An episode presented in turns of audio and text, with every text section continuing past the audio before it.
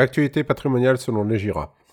Comment louer un appartement en loi Pinel Vous avez investi dans un logement neuf, un excellent moyen pour se constituer un patrimoine locatif en direct ou par le biais de SCPI Pinel. L'acquisition a sûrement eu lieu il y a quelques années dans le cadre de la vente future d'achèvement, ou VFA, et le moment de la livraison est enfin arrivé. Désormais, vous allez pouvoir percevoir les premiers loyers et profiter de la réduction d'impôt à laquelle vous avez le droit. Mais rentrer dans un dispositif de défiscalisation nécessite le respect de certaines conditions. Comment louer un appartement en loi Pinel sans risque de rattrapage fiscal Location en direct ou gestion locative? Si le bien se trouve près de chez vous, lors de la première mise en location se pose la question de louer votre bien en direct ou de passer par une agence immobilière pour sa gestion.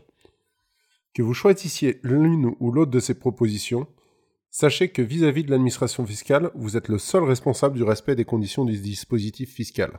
Autrement dit, si le gestionnaire se trompe lors de la rédaction du bail ou de son application pendant la durée de location, que ce soit sur le plafond de ressources des locataires ou la sous-location, vous perdrez l'avantage fiscal de l'investissement Pinel.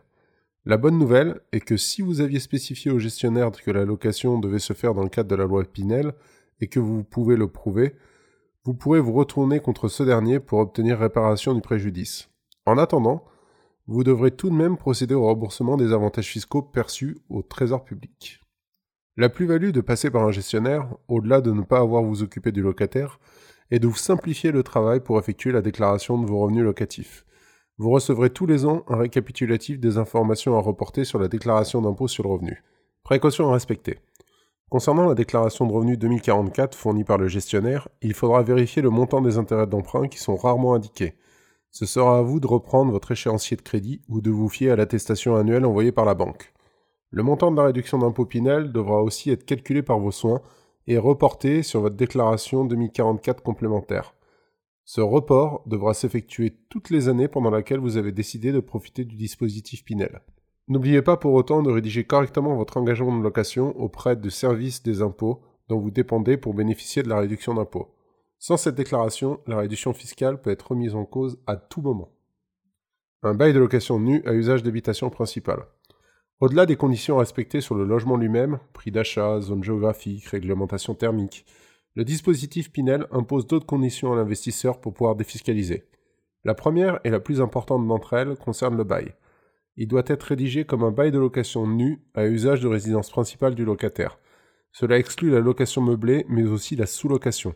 Cela doit faire l'objet d'une disposition ajoutée au bail pour l'interdire pendant toute la durée d'engagement de location.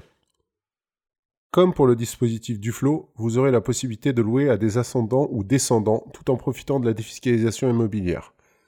Il faut que ces derniers n'entrent pas dans la composition de votre foyer fiscal. Être vigilant sur le calcul du montant des loyers. Une autre des conditions sur les investissements immobiliers en loi Pinel impactant le bail de location est le plafond de loyer. En fonction de la zone géographique, zonage Pinel, où se trouve le bien, le montant du loyer ne sera pas le même. Vous devez faire attention, car il peut y avoir des exceptions commune par commune qui peuvent être accordées par le préfet. Le plafond de loyer mensuel sera calculé à partir de la surface utile, en mètres carrés, pondéré par un coefficient multiplicateur. Ce dernier a vu le jour pour limiter la flambée des prix due à la défiscalisation Pinel dans les logements neufs. Mais qu'en est-il pour le de Normandie Un nouveau dispositif a vu le jour au changement de ministre du Logement.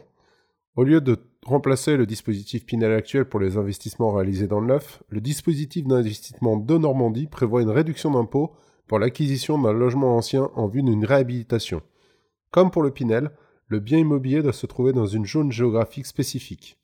Concernant le bail, l'investissement devra respecter les mêmes conditions que pour la loi Pinel s'il veut profiter des avantages de cette loi de défiscalisation.